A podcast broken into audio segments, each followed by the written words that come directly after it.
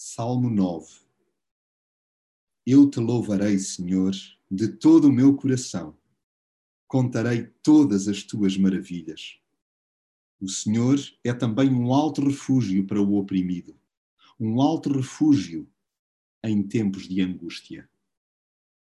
Nada deveria dar-nos mais gozo do que cantar aos quatro ventos cada um dos atos espantosos de Deus.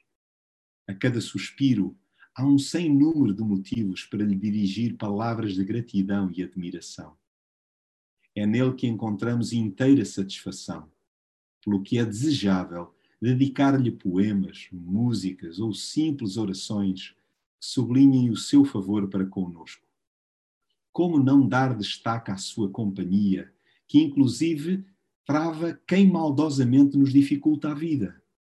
É Ele que nos defende com doses perfeitas de isenção e compaixão. Sim, Deus é um alto refúgio para o oprimido, um refúgio nos tempos de aflição. Confiamos inteiramente nele, pois nunca desampara os que o procuram. Não há grito de aflição que lhe seja indiferente.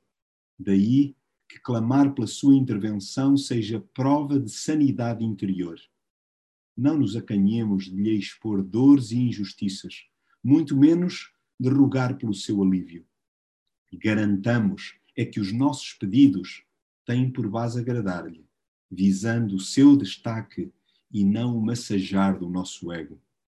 Ajamos de forma contrária a quem vive como se Deus não existisse. Senão cairemos nas mesmas malhas da autossuficiência, do vazio e do fim sem propósito. Lembremos que Deus não se esquece do humilde, nem sequer permite que o oprimido perca a esperança de fundo.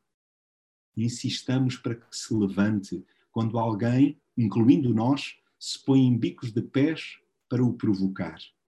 É bom que cada um de nós perceba o seu lugar na sua presença e se dê conta que somos simples mortais.